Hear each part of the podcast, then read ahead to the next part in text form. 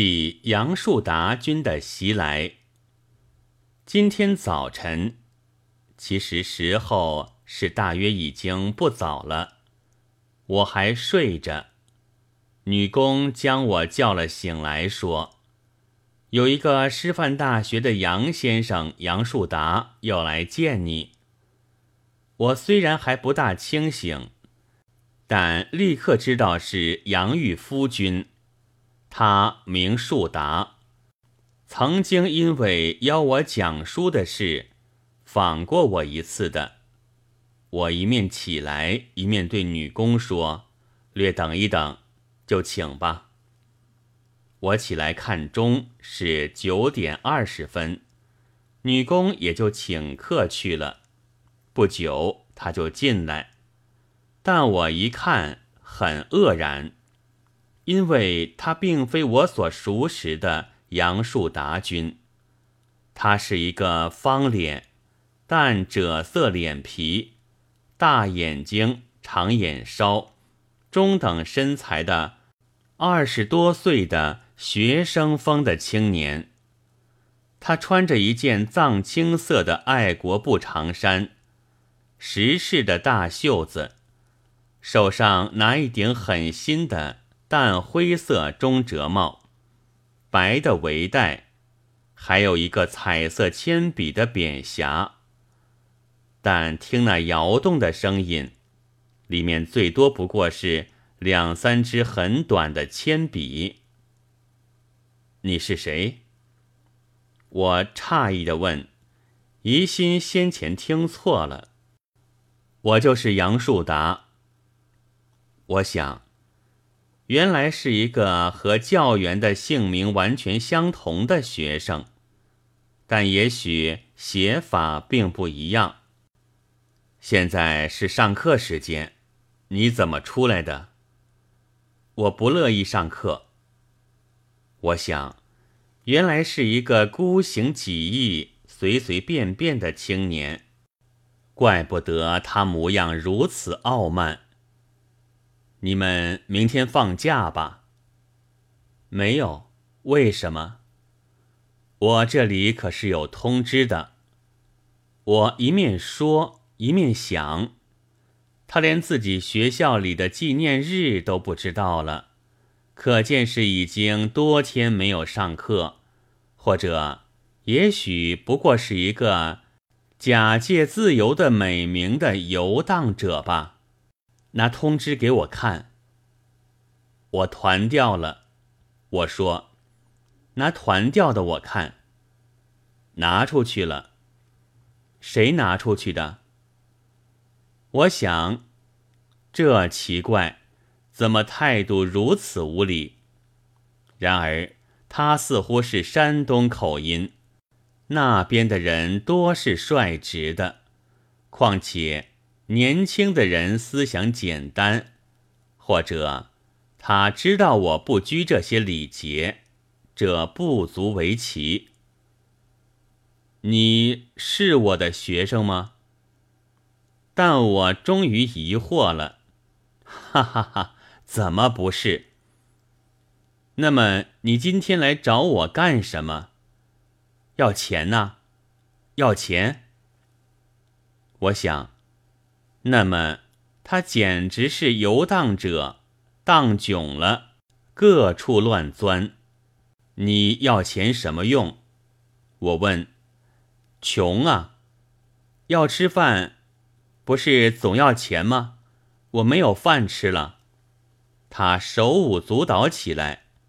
你怎么问我来要钱呢？因为你有钱呀，你教书做文章。送来的钱多得很，他说着，脸上做出凶相，手在身上乱摸。我想，这少年大约在报章上看了些什么上海的恐吓团的记事，竟模仿起来了，还是防着点吧。我就将我的座位略略移动。预备容易取得抵抗的武器。钱是没有，我决定的说，说谎，哈哈哈哈！你钱多得很。女工端进一杯茶来。他不是很有钱吗？这少年便问他，指着我。女工很惶窘了，但终于很怕的回答：“没有。”哈哈哈！你也说谎。女工逃出去了。他换了一个座位，指着茶的热气说：“多么凉！”我想，这意思大概算是讥刺我有眼不肯将钱助人。是凉血动物，拿钱来！他忽而发出大声，手脚也愈加舞蹈起来。不给钱是不走的。没有钱，我仍然照先的说：“没有钱，你怎么吃饭？我也要吃饭。”哈哈哈哈！我有我吃饭的钱。没有给你的钱，你自己挣去。我的小说卖不出去，哈哈哈哈。我想，他或者投了几回稿没有登出，气昏了。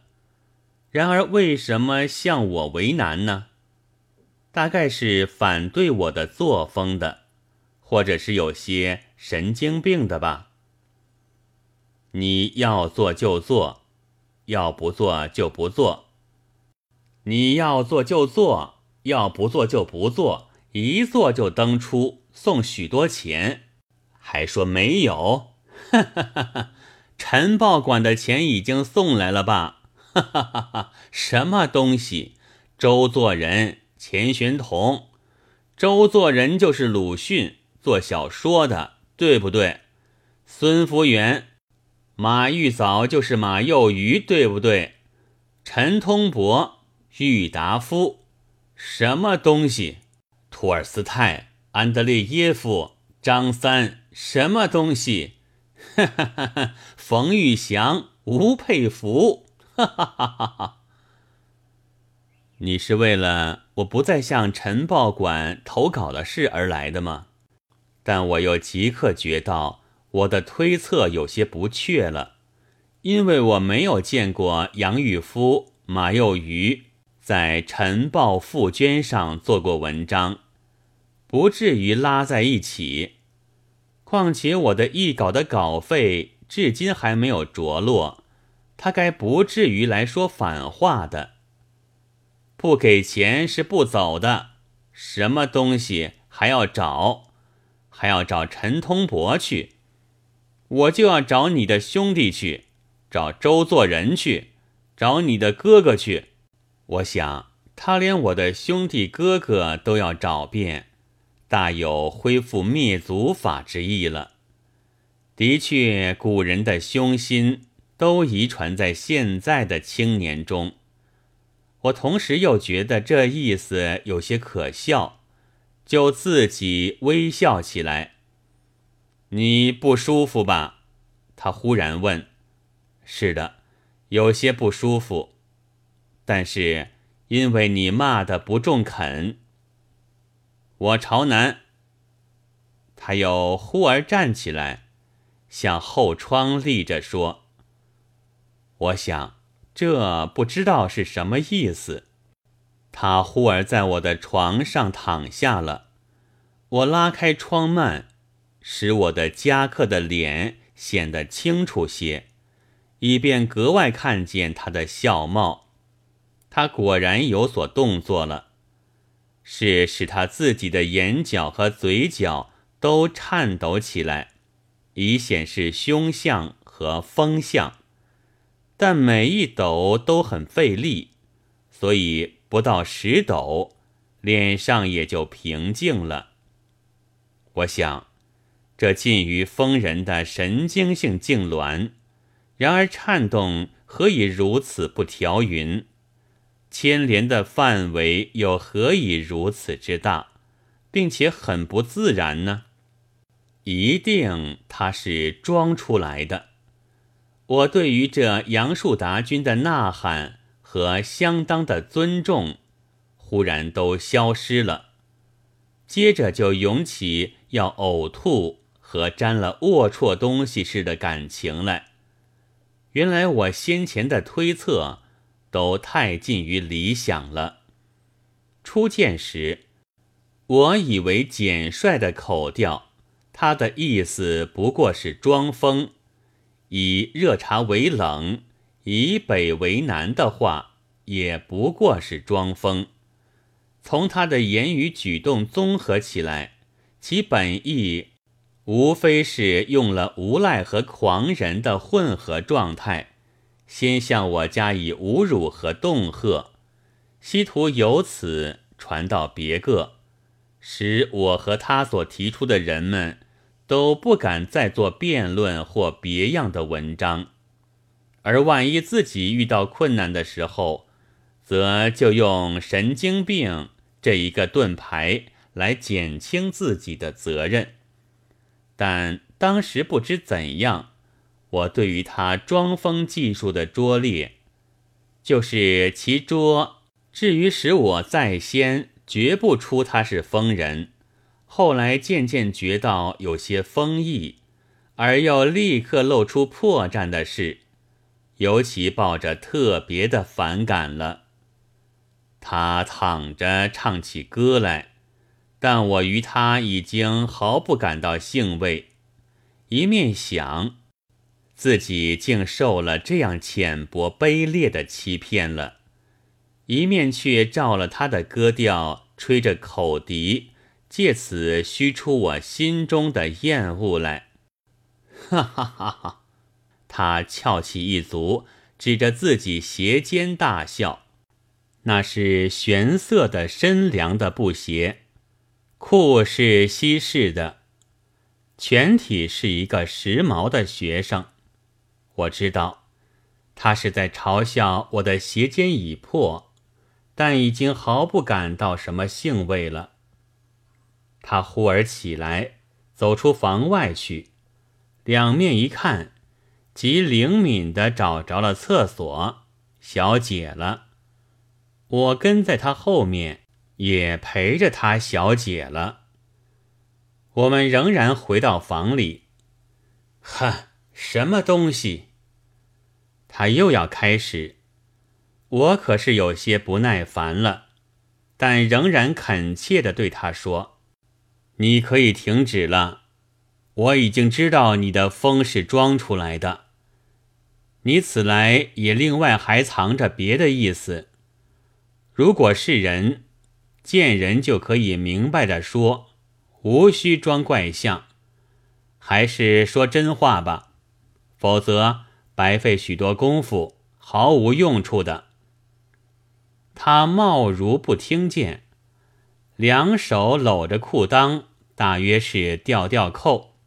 眼睛却注视着壁上的一张水彩画，过了一会儿，就用第二个指头指着那画大笑，哈哈哈哈！这些单调的动作和照例的笑声，我本已早经觉得枯燥的了，而况是假装的，又如此拙劣，便愈加看得厌烦。他侧立在我的前面，我坐着，便用了曾被讥笑的破的鞋尖，一触他的胫骨，说：“已经知道是假的了，还装什么呢？还不如直说出你的本意来。”但他貌如不听见，徘徊之间，突然取了帽和铅笔匣。向外走去了。这一招棋是又出于我的意外的，因为我还希望他是一个可以礼遇、能知惭愧的青年。他身体很强壮，相貌很端正，托尔斯泰和安德烈耶夫的发音也还正。我追到封门前，拉住他的手，说道。何必就走？还是自己说出本意来吧，我可以更明白些。他却一手乱摇，终于闭了眼睛，拼两手向我一挡，手掌很平的正对着我。他大概是懂得一点国粹的权术的。他又往外走，我一直送到大门口，仍然用前说去顾留，而他推而且正，终于正出大门了。他在街上走得很傲然，而且从容的，这样杨树达君就远了。我回进来，才向女工。问他进来时候的情形，他说了名字之后，我问他要名片，他在衣袋里掏了一会儿，说道：“啊，名片忘了，还是你去说一声吧。”笑嘻嘻，一点不像疯的。女工说：“我愈觉得要呕吐了，然而这手段却确乎使我受损了。”除了先前的侮辱和恫吓之外，我的女工从此就将门关起来，到晚上听得打门声，只大叫是谁，却不出去，总需我自己去开门。我写完这篇文字之间，就放下了四回笔。你不舒服吧，杨树达君？曾经这样问过我：“是的，我的确不舒服。我历来对于中国的情形本来多已不舒服的了，但我还没有预料到学界或文界对于他的敌手，竟至于用了疯子来做武器，而这疯子又是假的，而装着疯子的。”又是青年的学生。二四年十一月十三日夜。